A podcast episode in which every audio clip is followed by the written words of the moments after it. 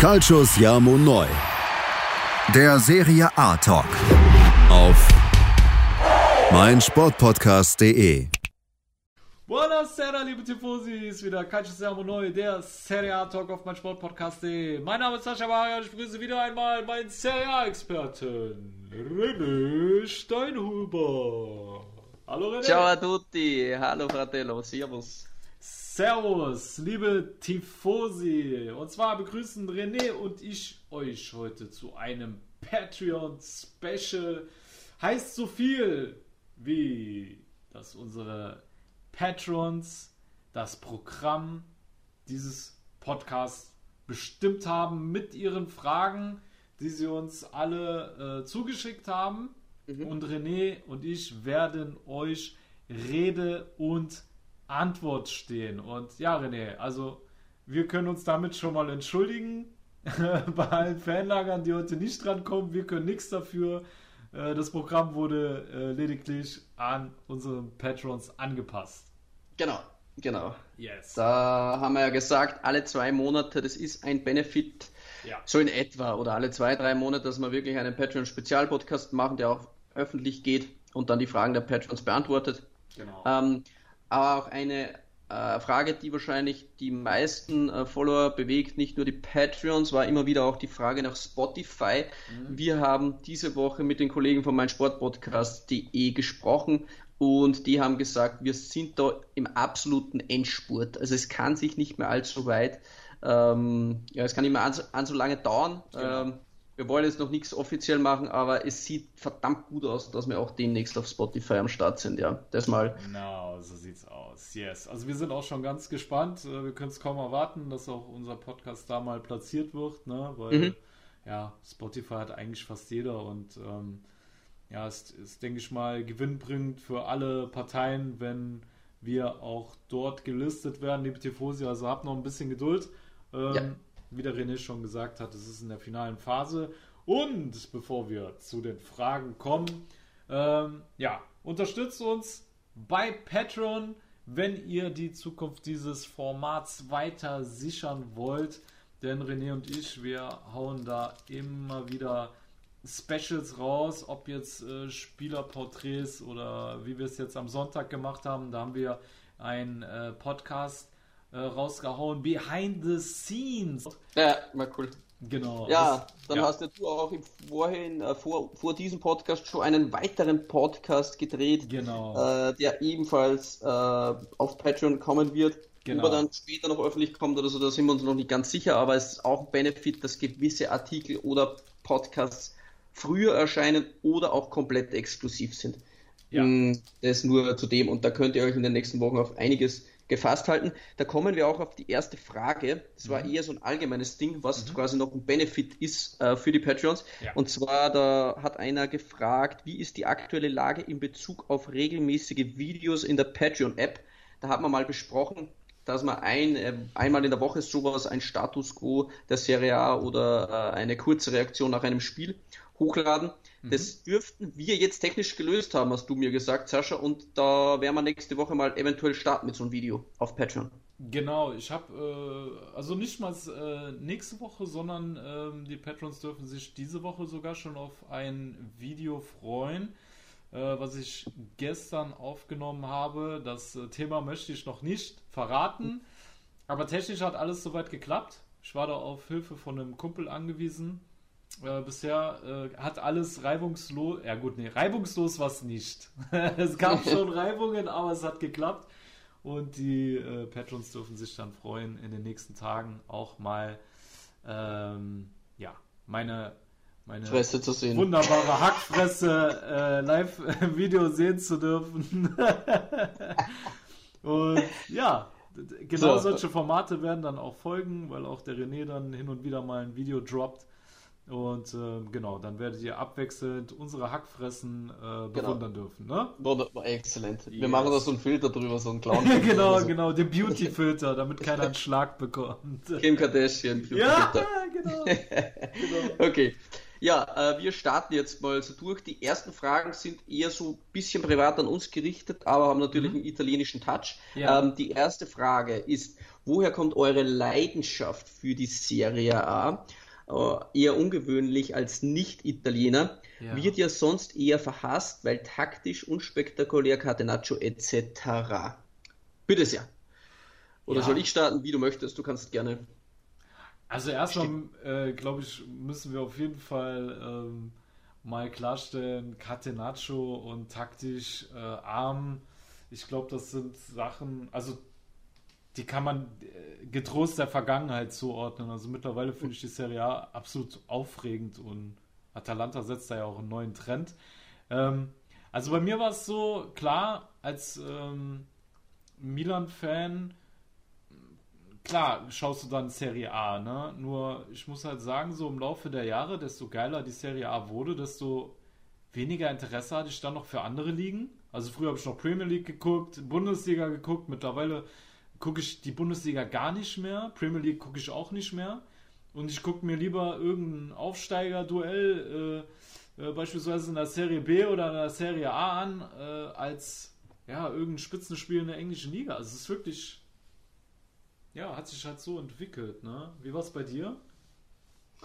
Ja, ich ähm, muss ehrlich sein, also ich habe überhaupt keinen Bock auf andere Ligen. Also das habe ich eh schon öfter gesagt. Ich, ja sehen wir das jetzt nur an, wenn irgendwo ein Spieler gerade im Gespräch ist, dann sehen wir vielleicht mal Spielern von der Mannschaft. Mhm. Ansonsten verfolge ich die anderen Ligen eigentlich kaum. Mhm. Äh, österreichische Liga schon, natürlich. Ja. Äh, ja. Aber ansonsten ist Premier League oder Deutsche Bundesliga, das juckt mich eigentlich ein Doppelnuller überhaupt nicht. Ja, so. Kann nichts mit anfangen. Ähm, bei mir kam es eigentlich die Leidenschaft zur Serie A. Es war eigentlich ganz einfach. Ähm, ich bin 1986 geboren. Mhm. Und man fängt so an mit fünf, sechs Jahren zu Fußballspielen und da hat man dann die ersten Mannschaften, die man halt anhimmelt. Mhm. Und wenn man jetzt hernimmt, die Jahre, wo ich quasi als Kind äh, groß geworden bin, wer da so im Champions League Finale stand. Denn bei uns war es so in Österreich, da lief halt nur OF 1 und Spiele konntest du eigentlich nur die Champions League sehen. Mhm. Ansonsten alle anderen, so Streaming oder so gab es ja nicht. Also du musstest quasi schon ähm, relativ weit kommen in der Champions League, dass du überhaupt ein Spiel sehen konntest. So, mhm. jetzt mal kurz zu machen. Da war im Finale zum Beispiel 92, 93 Marseille gegen Milan italienische Beteiligung. Ja. 93, 94 Milan gegen Barcelona. 4 zu 0 für Milan, italienische Beteiligung. Mhm. 94, 95 Ajax Milan. Ja. 1-0 für Ajax, wieder italienische Be äh, Beteiligung. Dann haben wir 95, 96 Juve gegen Ajax, italienische Beteiligung. Mhm. 96, 97 BVB gegen Juve und 98, 99 Real gegen Juve. Das heißt, sechs Jahre hintereinander bin ich eigentlich nur mit dem italienischen Fußball aufgewachsen und ja. für mich gab es zu dem Zeitpunkt eigentlich auch schon nicht recht viel was anderes. Mhm. Ähm, von dem her war es die logische Konsequenz. Die italienische Liga war zu dem Augenblick mit Abstand das Nonplusultra. Die Besten der Besten über die Besten. Also da war ja ein Star-Aufgebot. Ähm, ja, wie es weiter eigentlich gar nicht sein konnte. Äh, da kommen wir mhm. eigentlich auch zur nächsten Frage, wo wir eigentlich gleich einhaken können. Das ist ähnlich gleich. Wie kommt es, dass ihr Milan-Fans geworden seid?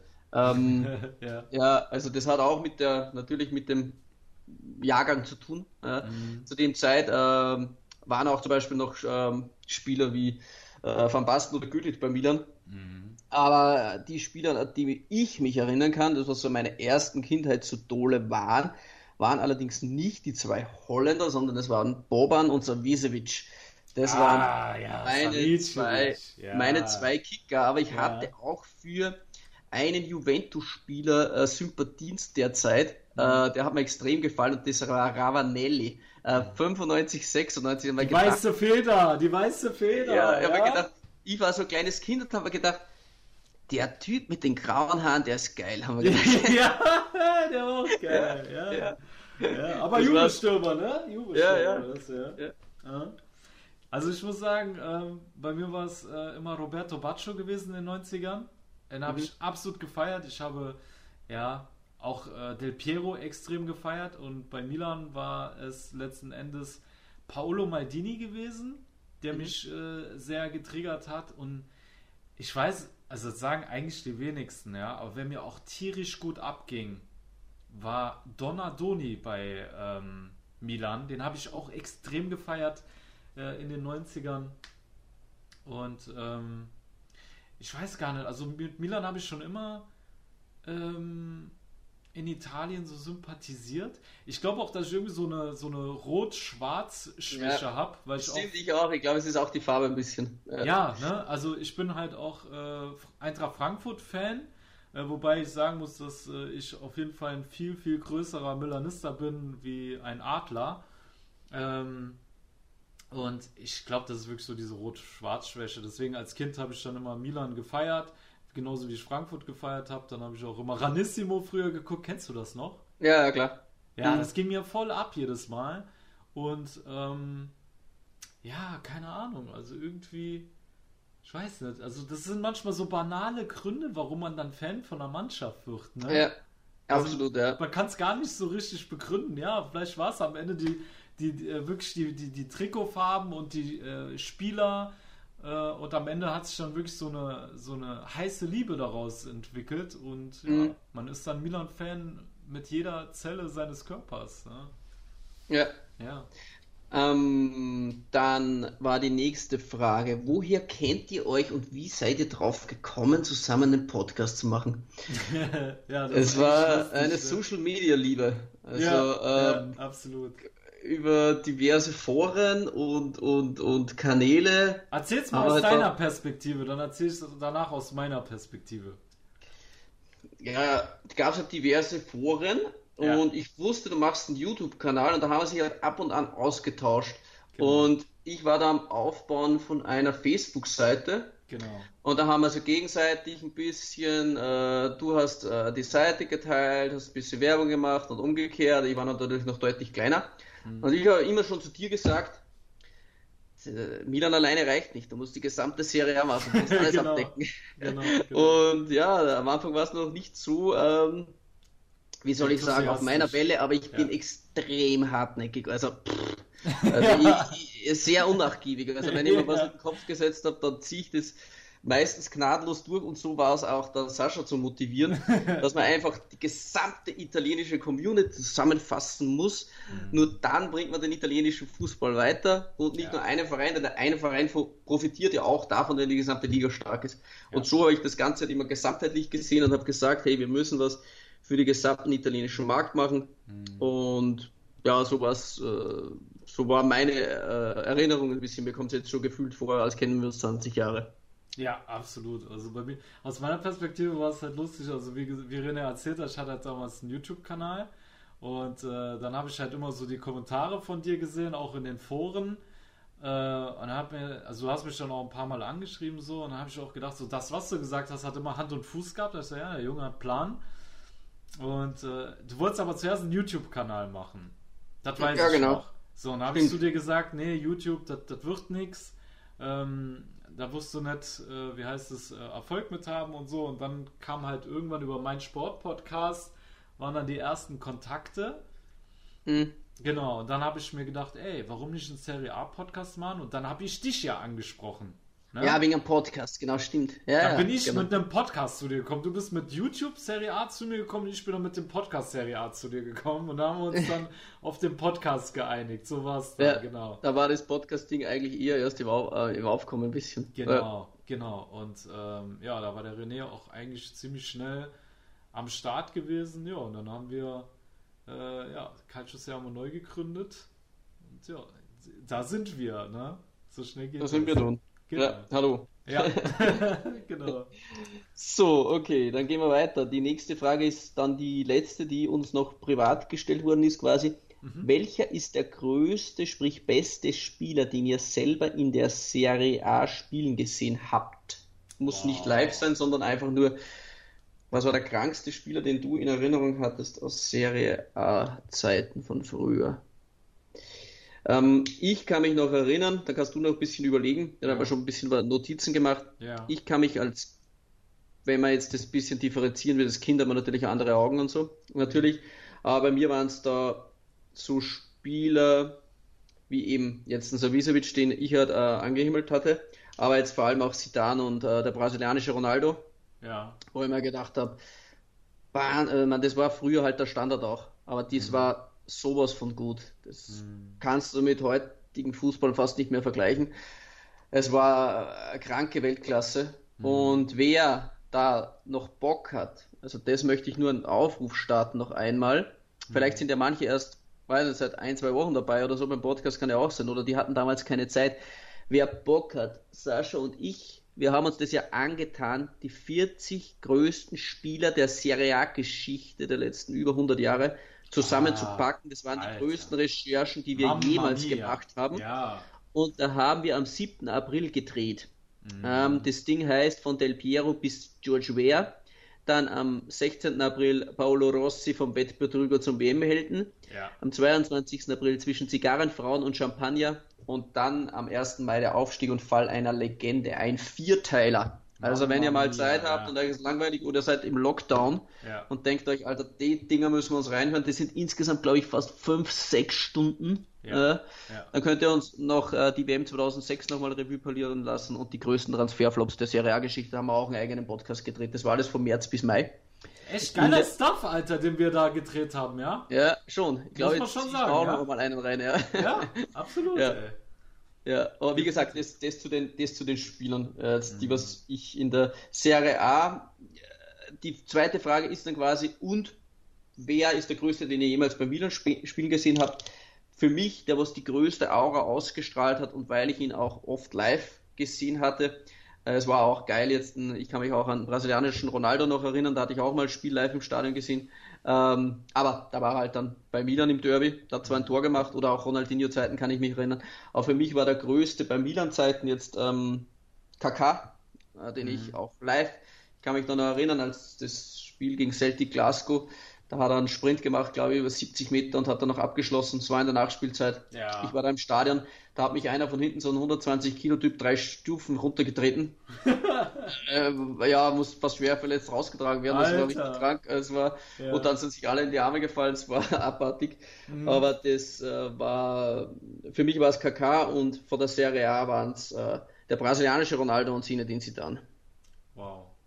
Okay. Ähm also, ich muss sagen, ich, ich bin auf jeden Fall. Ich weiß, ist jetzt kein aktueller Spieler, aber Roberto Baccio ist für mich einfach das Nonplusultra aller Zeiten, auch wenn er bei Milan jetzt nicht seine stärkste Phase hatte, sondern äh, bei Juve. Ähm, aber für mich einfach, ich, ich kann es gar nicht erklären, dieser Spieler löst in mir die meisten Emotionen aus. Ja, und das sind auch Kindheitserinnerungen. Und Deswegen Roberto Baccio für mich mhm. der beste Spieler, den ich in der Serie A gesehen und erlebt habe. Ja. Alles klar. Yes. Okay, dann würde ich sagen, wir starten mit den ersten Fragen rein. Es mhm. geht los mit Inter Mailand. Mhm. Äh, die Frage ist, zuerst ist eine Feststellung, dann ist es eine Frage. Ja. Inter ist ohne Lukaku nur die Hälfte wert. Woran liegt die fehlende Torgefahr bei Martinez, Sanchez und Eriksen. Wow. Er, er, tut direkt ein Dreierpack schnüren, ja? Ja. Ah, da müssen wir erstmal das Ganze sezieren mit einem Skalpell. Lass uns mal die drei trennen. ich glaube, über Eriksen haben wir äh, in den letzten Podcasts schon genügend erzählt, oder? Ja, ich denke Oder sollen auch. wir nochmal drauf eingehen? Ähm, weil eigentlich haben wir alles dazu gesagt. Ähm, äh, hört ihr am besten den, den letzten Podcast nochmal an, weil wir haben echt viel über das Derby und auch über Eriksen geredet. Ähm, um jetzt mal auf Lautaro Martinez zu kommen, ist eine interessante Sache, weil ähm, ja, tatsächlich ist die Frage gerechtfertigt, vor allem äh, habe ich so das Gefühl, und das ist wirklich nur ein Gefühl, ich kann das jetzt auch nicht äh, genau erklären, aber ich habe halt so das Gefühl, seitdem diese Barca-Gerüchte waren, äh, da ist er ja zum ersten Mal in so ein kleines Leistungsloch oder ich, ich möchte es lieber Motivationsloch nennen, äh, gefallen. Und ich habe das Gefühl, dass er aus diesem Motivationsloch noch nicht so wirklich rausgekommen ist. Es, er hatte eine Phase, wo man gedacht hat, ah, okay, er hat jetzt wieder Bock auf Inter. Mhm.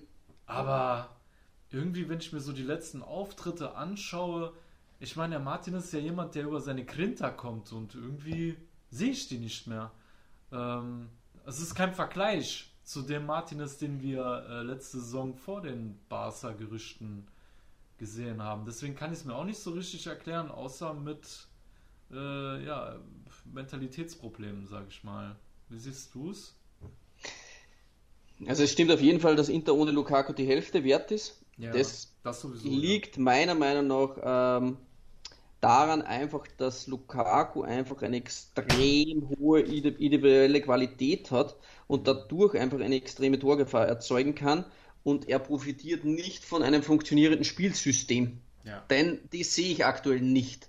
Ähm, es wird sehr viel einfach mit langen Bällen auf Lukaku gespielt. Er wird schon irgendwas machen. Ja. Ähm, oder es werden vertikale Bälle auf ihn gespielt. Er, er schirmt den Ball ab und lässt ihn dann prallen. Also es ist sehr viel abhängig davon, was kann Lukaku in Einzelaktionen erreichen.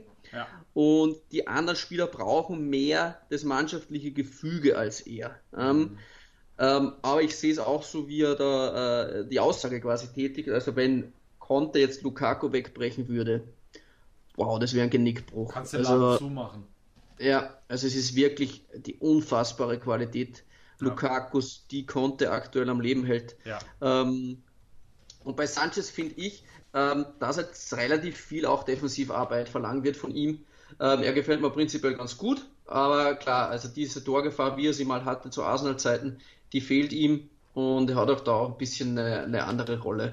Bei Ja, Martinez genau, hatte ich auch, genau. Er hat eine andere mal- Rolle, ja. ja, hat eine andere Rolle, aber bei sehe ich es so wie du. Ja. Ja. Ähm, bei Sanchez, was ich da noch hinzufügen möchte, also bezüglich der anderen Rolle, ich meine, bei Arsenal war der teils, äh, teil, ach, teilweise ja auch äh, Zielspieler, also alles ist über ihn in der Offensive gegangen und er war wirklich an vorderster Front, aber bei Inter hat er eher so diesen hängenden Part hinter Lukaku, äh, wirbelt da so um ihn herum und der absolute Zielspieler bleibt Lukaku und deswegen muss sich äh, Sanchez da auch dem diesem System beugen. Ne? Ja, Ja. genau. Ja, die zweite Frage folgt ebenfalls auf Inter Mailand. Mhm. Zuerst wieder eine ähm, Feststellung. Ja. Bei Inter ist eine Rückentwicklung zu entdecken in Sachen Tempo und Spielfreude. Jetzt die Frage, rächt es sich nun, dass sich Conte mit Haut und Haaren verschrieben worden ist? Ja, also ich glaube, darüber hatten wir beide auch mal ähm, schon philosophiert, bevor die Saison losgegangen ist, dass wir gesagt Mhm. haben, der Kader ist viel zu alt und Inter läuft Gefahr, sich zu sehr auf Contes Wünsche einzulassen. Und wenn das Projekt dann gegen die Wand rennt, dann steht Inter dumm da mit einem überalterten Kader, der, ja, wo die wenigsten Trainer wahrscheinlich dann auch äh, wirklich was mit anzufangen wissen und Perspektive ist dann auch nicht wirklich da in dieser Mannschaft, Mhm. ne, weil also ich sehe da schon eine Gefahr drin, weil Conte halt wirklich diesen Erfolg ähm, auf alle Kosten haben möchte. Mhm. Und, ähm, Kurzfristig auch vor allem. Genau, Ja. es ist wirklich ganz kurzfristig gedacht. Und man hat ja schon bei Juve gesehen, wie gefährlich sowas sein kann. Ne? Jetzt hat Juve die Handbremse gezogen mit Pirlo, einen jungen Trainer dahingesetzt, hat jetzt junge Talente geholt. Und jetzt ja, kann man bei Inter äh, beobachten, ob das gut geht. Und ich meine, jeder kennt meine Meinung, das ist Prognose, habe ich da schon meinen Senf zu abgegeben. Ähm, ich, ich sehe es sehr, sehr, sehr kritisch. Und Ja. ja, das meine- hat schon eine Menge Zünd, Zündstoff, dieser Kader, definitiv. Ja, also diese äh, Feststellung stimmt ja definitiv. Also Tempo und Spielfreude ist gegen äh, voriges Jahr, als es losging, nicht zu vergleichen. Also da Ja. ist Inter, es war wie ein brennender Zug, der durch den Tunnel fährt. Äh, es, es war, da hast du gemerkt, es ist was im Aufkommen. Es, der Funke ist entfacht und, und, und da kann was Großes entstehen. Und heuer im Start hat man ein bisschen das Gefühl, es ist eher so, man rettet sich halt drüber äh, durch die individuelle Klasse einzelner Spieler. Jetzt auch in der Champions League zwei Unentschieden gestartet. Pff, äh, klar, Real auch schwach gestartet, aber man will doch nicht schon wieder in der Champions League raus. Es sind schon ein paar so Fragezeichen. Ähm, es ist noch viel zu früh, um irgendwas zu verschreien oder abzulehnen. Er konnte, muss aber heuer liefern, Ja. weil du es eben gesagt hast, wenn er heuer nicht liefert, dann ist der Kader schon wieder ein Jahr älter und ein Kolarov ist nicht mehr 4,35, schon wieder ein Jahr älter, ein, ein Vidal ist ein Jahr älter und so weiter und so fort, ob es ein Handanovic oder sonst irgendwas ist. Also ähm, sie haben natürlich auch einige Erfahrene abgegeben, aber es war auch ein bisschen so ein Ding. Ähm, Marotta ist im Vorjahr extrem gehypt und gefeiert worden. Wie großartig das es nicht ist, dass es schafft, alle Querulanten im Kader auszusortieren. Äh, Kadi ist da genannt worden, Jangolan und Beresic. Drei Störfeuer weg, die hat er rausgeknallt. Ja. Jetzt haben wir plötzlich zwei dieser drei Leute wieder zurück. sind sie wieder da, ja. Ja, Ja, ja. wo war da jetzt die gute Arbeit? Ähm, Ja. Ist alles nicht 100% Conte ist da jetzt gefragt, das zu lösen. Ähm, das Ruder mit seiner Mentalitätsmaschinerie, äh, die er hat, herumzureißen, ihnen das Feuer wieder einzutrichtern. Und dann ist der Kader natürlich krank stark, dass sie ins Rollen kommen können. Aber momentan, und wir reden ja bei Podcasts immer nur von Stand jetzt, sieht es noch nicht so an, als würde ähm, der Panzer wieder zu rollen beginnen. Ja. Aber weil eben zum Vorjahr ähm, sie weniger spielfreudig und, und, und mit weniger Grinta auftreten. Ja. Absolut, ja. Absolut. Sollen So. wir mal eine Pause machen? Machen wir mal eine Pause. Alles klar. Liebe Tifosi, hört uns wieder nach einer kleinen Unterbrechung bei Siamo Neu, der Serie A Talk auf meinsportpodcast.de. Wie baut man eine harmonische Beziehung zu seinem Hund auf? Puh, gar nicht so leicht. Und deshalb frage ich nach, wie es anderen Hundeeltern gelingt, beziehungsweise wie die daran arbeiten. Bei Iswas Dog reden wir dann drüber. Alle 14 Tage neu mit mir, Malte Asmus und unserer Expertin für eine harmonische Mensch-Hund-Beziehung, Melanie Lippisch. Ist was, Dog? Mit Malte Asmus. Überall, wo es Podcasts gibt. So, liebe Tifosi, da seid ihr wieder bei Calcio Siamo Neu, der Serie A Talk auf meinsportpodcast.de. Wir machen weiter mit unseren Patreon-Fragen. René, Jo, die nächste turn. Frage ist: Hat Ivan Juric die größten Eier der Serie A? Gleich an dich gerichtet. Mit großen Eiern kennst du dich aus. Bitte, Ja. Sascha, deine Meinung. Allerdings, äh, Ivan Juric hat mächtige Eier. Extrem mächtige Eier, wie man jetzt nochmal gegen Juve gesehen hat. Alter, wie frech der Kerl ist. Ne? Man holt ihm äh, die halbe Mannschaft weg, man gibt ihm äh, hauptsächlich No-Name-Spieler und dann Wahnsinn, haut er da wieder so eine taktische Meisterleistung gegen den italienischen Rekordmeister heraus. Klar, äh, Juve ist selber gerade so in der Findungsphase und ist definitiv anfällig, aber Juric zeigt gerade wieder, was für ein exzellenter Trainer der ist und ähm, man sieht einfach bei, bei Hellas, er ist der Mann. Ja, er lässt dieses, dieses System funktionieren und es, man hat teilweise das Gefühl, es ist scheißegal, welche Spieler du ihm gibst. Hellas bleibt trotzdem eine extrem unangenehme Mannschaft, die dem Gegner immer und zu jeder Zeit wehtun kann, egal wer da kommt. Ja. Ne? Ja, ist ein bisschen äh, wirklich wie es bei Bergamo ist. Du nimmst der Mannschaft einen Spieler raus, aber das Konzept bleibt das gleiche. Richtig. Und es schmerzt dann eine Mannschaft, die von Grund auf äh, eine klare Linie hat, nicht so stark wie eine Mannschaft, die zu sehr abhängig ist von einzelnen Spielern. Und das merkt man halt bei Ivan Juric und bei Hellas eben extrem. Der ist einfach ein geiler Typ. Ich habe die Aussage schon wieder so massiv gefeiert, als er nach dem Spiel gegen Juve gesagt hat, besser, wir sprechen nicht noch einmal über den Mercato, sonst werde ich gefeuert. Ein Mann Ja. klarer Worte, das ist schön. mal klare Worte. Ja. Und am nächsten Tag haben sie die Verlängerung von Pharaoni voll, äh, vollzogen. Also, schau, es, hat, es, es hat doch schon was äh, bewirkt. Hat was Aber es ist gebracht, echt geil, wie er lunge, junge Leute reinwirft. Jetzt auch den Innenverteidiger Lovato zum Beispiel, äh, der schon wieder groß im Kommen ist, der 20-Jährige. Ja, also jetzt auch schon bei einigen Vereinen im Gespräch. Also ja, er schafft es dann auch, jeden Spieler besser zu machen. Ist echt geil. Ja, Ivan total. Juric, ja, ist echt ein echter, sehr, sehr guter Trainer. Mhm. Ja, der macht auf jeden Fall Laune. Also ich fand auch total erfrischend, dass er Colli gegen den äh, gegen Juve von Anfang an hat spielen lassen und der Typ, der hat, hat auch gut, hat sich echt gut präsentiert, frech im 1 gegen 1. Ja, Mhm. richtig geil. Also ich, ich finde sowas cool, dass du weißt, bei Juric, egal wer da hinwechselt, äh, ob halt Cedo, Colle oder äh, wie heißt nochmal der Endverteidiger? Wie, wie Lovato. Lovato, genau.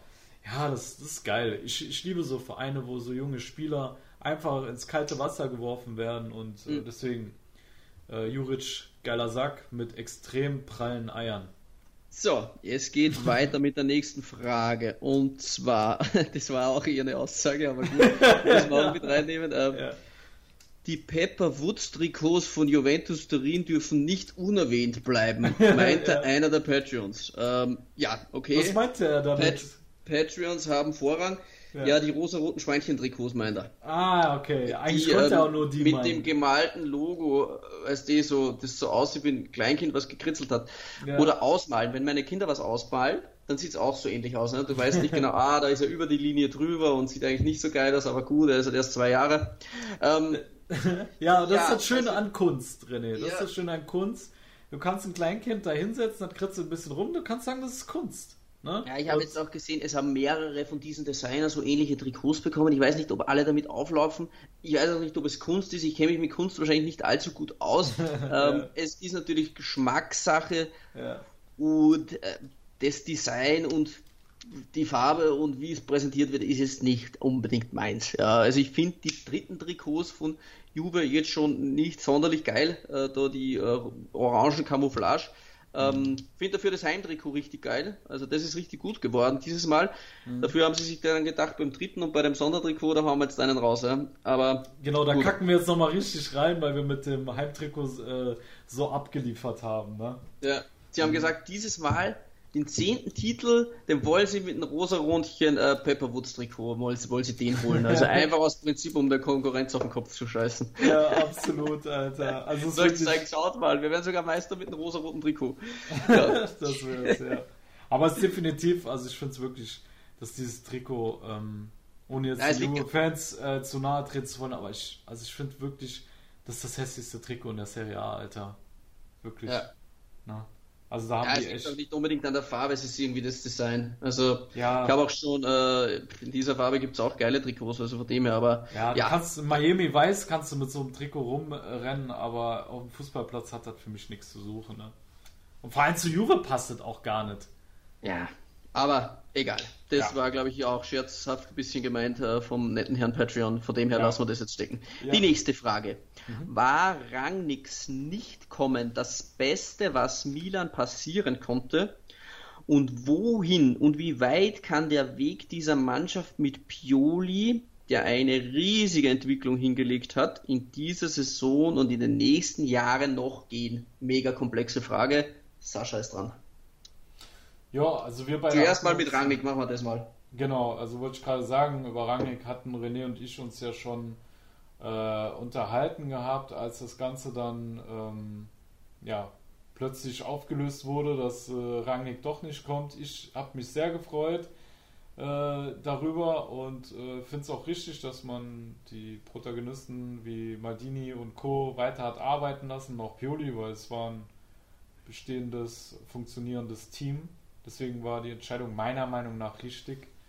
Äh, wie weit dieses Team kommen kann, ja, also ich traue der Mannschaft einiges zu, aber ich muss auch sagen, ich bin bei Milan immer sehr, sehr, wie soll ich sagen, übertrieben kritisch, ne? weil natürlich auch mein Herz für die Mannschaft schlägt und deswegen bin ich strenger mit Milan wie mit allen anderen Teams. Aber wenn man das jetzt mal wirklich ganz objektiv betrachtet, äh, was die Mannschaft bisher gezeigt hat, ja, und wenn man sich die Konkurrenz anschaut, hm, kann man Milan diese Saison und in den nächsten Jahren auch einiges zutrauen. Also vor allem, wenn man den, die Mannschaft punktuell sinnvoll verstärkt und diese Saison keine großartigen Verletzungen kommen und so Protagonisten wie ein Simon Kier, ja, wo, wo ich ja nicht glauben kann, wie stark der ist. Und ich jedes Mal mir denke, der bricht noch irgendwann ein. Wenn die weiterhin so abliefern über die ganze Saison konstant sind, ja, dann kann Milan einiges erreichen, ne? Mhm. Also bei Kicktip habe ich ja frech gesagt, sie werden Meister. Aber ich hatte halt damit gerechnet, dass sie noch äh, zwei, drei Leute holen. Das haben sie nicht gemacht. Mhm. Und ähm, ja, deswegen hatte ich mich dann in der Saisonprognose auf Atalanta festgelegt, was ja jetzt äh, ja, auch nicht gerade äh, der beste Move von mir war, aber egal. Ja, du's? also ich sehe es mit Rangnick äh, ähnlich. Ich dachte zu Beginn, ähm, als es äh, äh, die Rangnick-Absage kam, dachte ich, kurzfristig ist es wahrscheinlich gut, Mhm. langfristig wahrscheinlich nicht oder man weiß es nicht. Ja. Mittlerweile bin ich bei beiden Dingen bei Ja.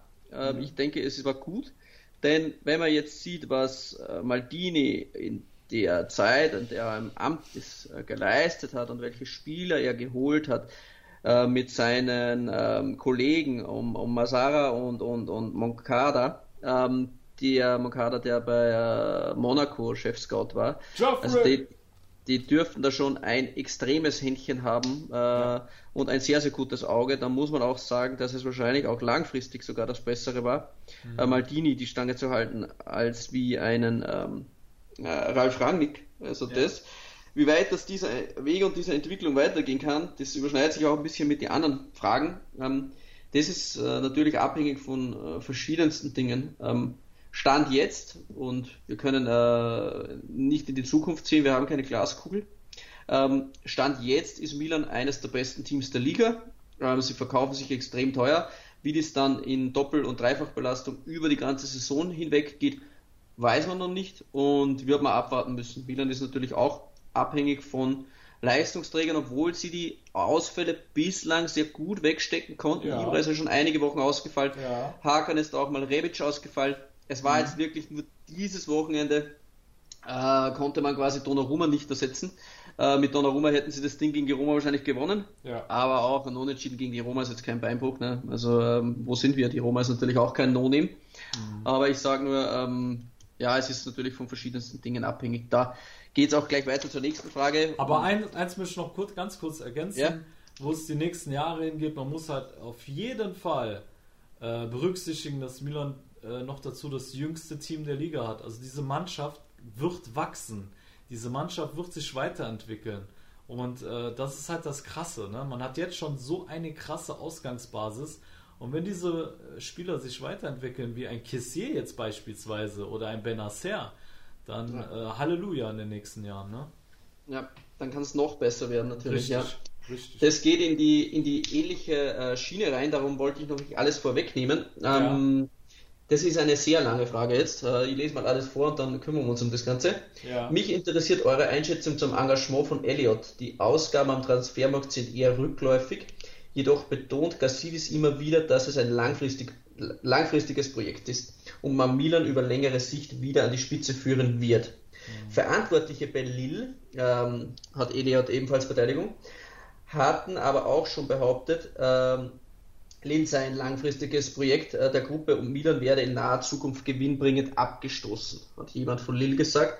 Ähm, klar sieht es mit dem sportlichen Erfolg derzeit positiv aus, jedoch, jedoch, musste man gerade wieder einen Verlust von 195 Millionen decken. Was meint ihr? A. Verkauft die Elliott-Gruppe Milan beim erstbesten Angebot an einen arabischen Scheich mit zweifelhaften moralischen Wertvorstellungen? B. Ist es effektiv ein langfristiges Projekt und man wird den Club in den nächsten fünf Jahren in den eigenen Händen halten. Oder C, verkauft man an einen Investor, welcher dem Gusto der Fans entspricht und langfristig dem Club zum Erfolg führt.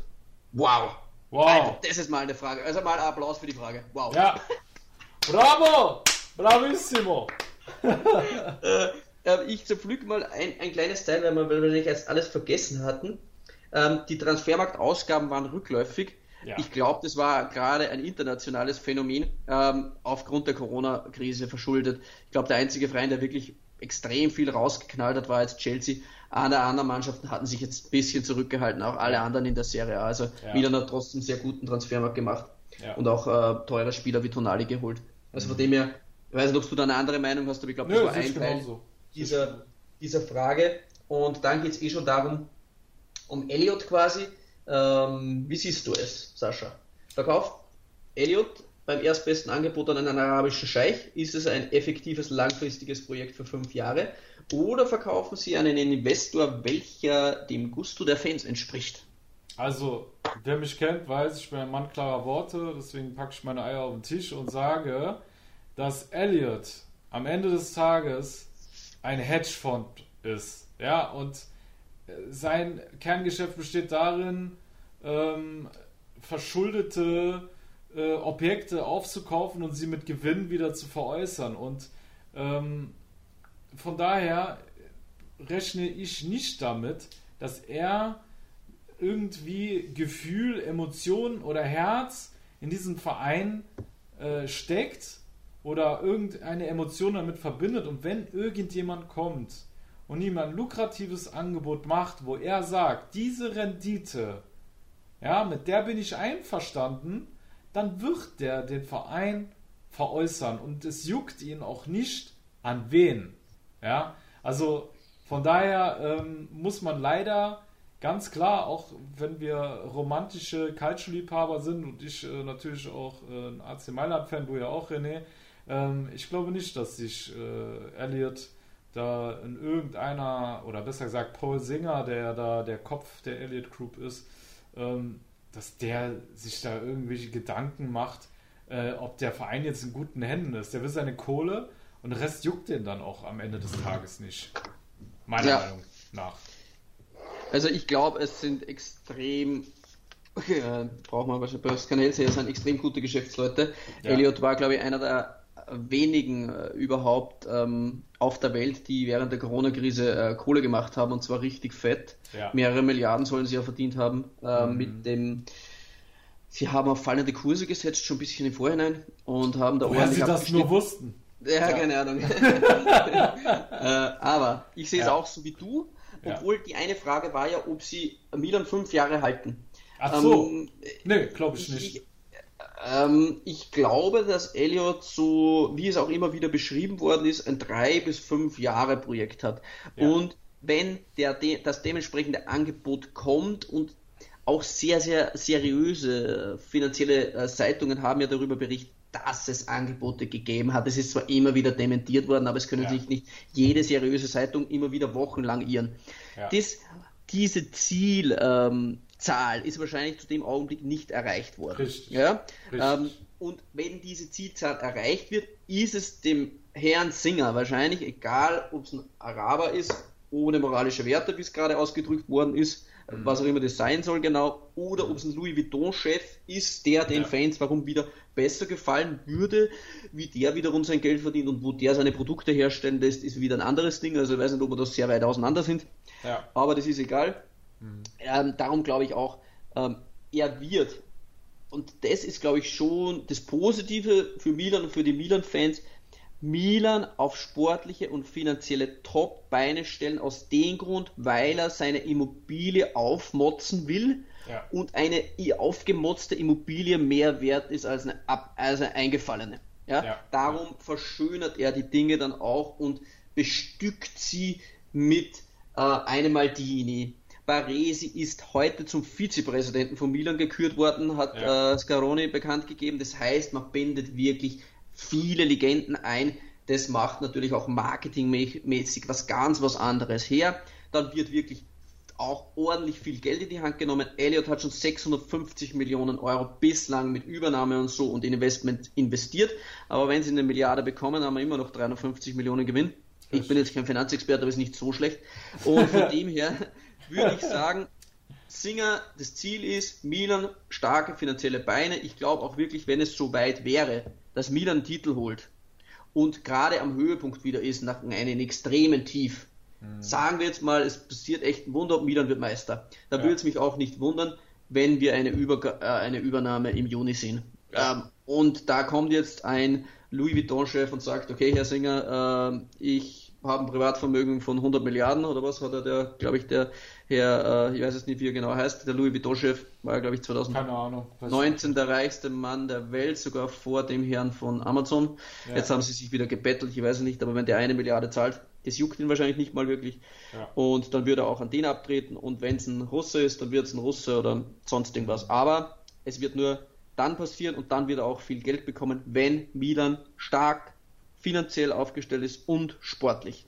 Das ist wiederum das Positive für die Milan-Fans. Aber ich glaube nicht, dass Elliot in fünf Jahren noch Besitzer ist. Ja, absolut sehe ich genauso wie du. Okay, so. Was haben wir da noch so? Ja, das haben wir schon, das haben wir schon, das haben wir schon. Da hinten. Ähm, ich weiß nicht mehr genau, wie die Frage hieß aber die war von deinem Kollegen, äh, glaube ich, vom Adrian, oder? Was, wie genau hat der das beschrieben? Hat sich auch überschnitten mit den anderen, oder? Ah, Lukas Adrian. Ja. Ja, der hat auch gefragt, äh, wer soll äh, dieses Milan noch daran hindern, Meister zu werden? So ungefähr war sein äh, Wortlaut gewesen. Ja, und mhm. die Frage gebe ich jetzt mal an dich weiter. Puh. Aktuell ist es natürlich schwer nach so wenigen Spielen. Ähm, ein Ding, was Milan auf jeden Fall stoppen könnte, wäre äh, Corona. Ähm, ja, ja. Äh, Ligaabbruch, das wäre ein Fall. Mhm. Aber auch, wie man jetzt gesehen hat, äh, wenn auch, wie vorher erwähnt, sie können es auch gut wegstecken. Die Breite ist auch schon ordentlich, aber wenn es jetzt mehrere Leute wie Donnarumma erwischt, dann kann auch mal Punkte liegen gelassen werden. Von dem her sehe ich trotzdem Milans Kader in der Breite nicht so gut aufgestellt wie jetzt den vielleicht von Inter, von Neapel und von Juve. Die erste Elf wahrscheinlich schon, aber in der Breite nicht ganz. Ja. Von dem her ist es bei Milan wichtig, glaube ich, ähm, dass äh, alle Leute fit bleiben oder zumindest ein großer Teil. Und will Milan heuer ähm, auf allen Hochzeiten tanzen und sich alle Optionen offen halten, dann glaube ich nicht, dass sie einen Titel holen werden. Äh, überall vielleicht ein bisschen mitspielen, aber am Ende wird es nicht reichen. Wenn Milan den Fokus auf einen einzigen Wettbeleg, äh, Wettbewerb legen würde mhm. und die anderen ein bisschen links liegen lässt, dann könnte ich mir tatsächlich vorstellen, dass sie am Ende des Jahres vielleicht welchen Titel auch immer mitnehmen. Aber wenn Milan jetzt sagt, sie, sie gehen all in in der Euroleague, klar, du kannst natürlich immer ein Finale verlieren oder so, ein Halbfinale, aber würde ich ihnen schon zutrauen, wenn sie dort all in gehen, dass sie da mit jeder Mannschaft mitspielen können. Ja. Wenn sie jetzt sagen, wir scheißen auf Euroleague und auf Copa und legen nur all in in die Serie A, ist die Konkurrenz immer noch sehr mächtig und mhm. die Wahrscheinlichkeit äh, niedrig, aber wer weiß, eine Mannschaft mit einem extremen Lauf und mit Zlatan Ibrahimovic, warum nicht auch äh, in der Serie A ganz oben anklopfen? Von dem her glaube ich, ist es wichtig, wenig Verletzte, wenig Corona-Fälle und Fokus auf einen Bewerb. Ja. Ich glaube auch, dass es sehr, sehr wichtig ist für diese Mannschaft, dass, äh, also ich habe so, so eine Achse ausgemacht. So diese Achse besteht aus Ibrahimovic, Hakan, Kier und Donnarumma. Ich glaube, du die vier. Das... Ja, ich habe Kessin. Ja, ja, Touré-Monster. Ja, ja, ich habe den bewusst weggelassen, weil ähm, ich finde, wir sind im defensiven Mittelfeld auch in der Tiefe gut gerüstet, auch wenn Kessin ja. ein Monster ist. Ich finde, einen Ausfall können wir auf, der, auf den Sechser-Positionen können wir wirklich noch verkraften. Da sind wir gut mhm. aufgestellt. Aber ansonsten, äh, die drei, die ich jetzt genannt habe, äh, die sind äh, extrem wichtig. Ne, vier habe ich genannt, genau. Also Slatan, Hakan, Kier, äh, Donnarumma. Kier und Donnarumma. Diese vier, äh, wenn die größtenteils fit bleiben und wenn wir da wirklich wenig Ausfälle haben, dann ja, dann sieht's gut aus. Aber ja, wir werden sehen. Äh, Gerade äh, wegen Covid-19 werden so einige ausfallen. Das habe ich auch schon zu René gesagt. Äh, ich glaube, am Ende wird nicht die beste Mannschaft Meister, sondern die gesündeste Mannschaft. kann sein, ja, kann ja. sein, ja. Ja. Die anderen bewerben wahrscheinlich auch. Genau. Ja, so, das waren soweit die Fragen. Ähm, es haben auch nicht alle Patreons eine Frage gestellt. Manche äh, möchten das auch nicht. Ist auch in Ordnung. Jeder wie ja. er will. Ähm, wenn euch die Fragen nicht gefallen haben, dann können wir leider nichts dafür machen. Das haben wir einfach gesagt. Es ist ein Patreon-Special, ähm, yes. ein Bonus für die Patreons. Wenn ihr sagt, hey Mann, ich bin Solo-Fan und ich hätte gern gewusst, warum äh, Caputo der geilste Mittelstürmer der Welt ist, dann kannst du gerne bei uns äh, Patreon werden. Das ist ab 1 bis 10 Euro im Monat möglich. Ihr könnt geben, was ihr wollt. Ähm, wenn ihr ein kleiner armer Student seid, dann reicht natürlich minimal, es reicht immer minimal, es ist uns vollkommen egal. Ähm, wenn ihr jetzt Banker seid und 300.000 im Monat verdient, dann werde ich wahrscheinlich 2 Euro geben. Äh, 2 Euro. Der Paul Singer zum Beispiel, mit der Patreon bei uns ist immer schon 2,50 Euro. genau. ja, äh, Scherz beiseite. Also es spielt wie gesagt keine Rolle und ihr könnt dann die Themen im Podcast mitbestimmen und viele, viele Extras ähm, noch weiter erhalten. Wir haben viele, viele mega spannende Dinge für euch am Start, auch einige geile Interviews. Wir wollen noch nicht zu viel vorwegnehmen. Es könnte richtig spannend und prickelnd werden in den nächsten Wochen wieder. Yes. Wir haben da immer wieder was vorbereitet, aber das waren soweit unser Patreon-Spezialpodcast. Vielen Dank an alle Patreons, die uns monatlich unterstützen. Vielen Absolut. Dank für eure Treue und äh, wir sind äh, unendlich dankbar, dass ihr uns da ähm, ja, seit Monaten schon unterstützt. Ja. Manche genau. sogar schon fast ein Jahr. Genau. seitdem wir auf Patreon sind. Vielen Dank. Genau. Ja, Gut. Dank auch von mir. Gut. Ähm, soll man noch bei den Partnern bedanken wir uns natürlich noch. Genau. Ähm, Torausch.net, Milan Total und Milan Total TV, Nero Azzurri Germany und Forza Inter Germany von Björn Hauer, Juventus Club di Siena von René Fandner, da habe ich immer noch Quarantäne René stehen, äh, der war mal in Quarantäne, Quarantäne, René, alles klar. äh, weiß nicht, was das für eine Notiz war, ich voll Trottel. Ja, ist egal. äh, dann bei 90 Plus natürlich, unserem Premium-Partner, bei kickfieber.de, und dann natürlich äh, bei meinem Sportpodcast. Vielen Dank äh, und wir hoffen, dass wir bald auf Spotify sind. Genau. Genau. Wer erst später reingehört hat. Ja. Vielen Dank alle, würde ich sagen. Es ist sogar ein kürzerer Podcast als sonst. Ähm, wären mehr Fragen gewesen wären, da hätte das Ding wahrscheinlich auch drei Stunden gedauert. Ist aber auch kein Problem, wenn mal ein Podcast nur 50 Minuten dauert. Von Genau. dem her, Denke ich mir auch. Alles klar. Liebe Tifosi, hört uns dann nächste Woche wieder, wie gewohnt, zur Spieltagsanalyse und ist doch aber das, Spieltagsanalyse, das oder? wissen wir noch nicht. Das wissen wir noch nicht. Das wissen wir noch nicht. Das wissen wir ja auch noch nicht. Vielleicht Okay. es ein Interview. Ach so, stimmt. Ja, da war ja was. Gut. Ja, wir wissen es noch nicht. Schauen wir mal, was äh, euch so erwartet. Und ja, bis dahin sagen wir alla prossima. Ci sentiamo. E Okay. Ciao. Ciao. Tschüss. Calcio Siamo Neu. Der Serie A Talk. Auf meinsportpodcast.de.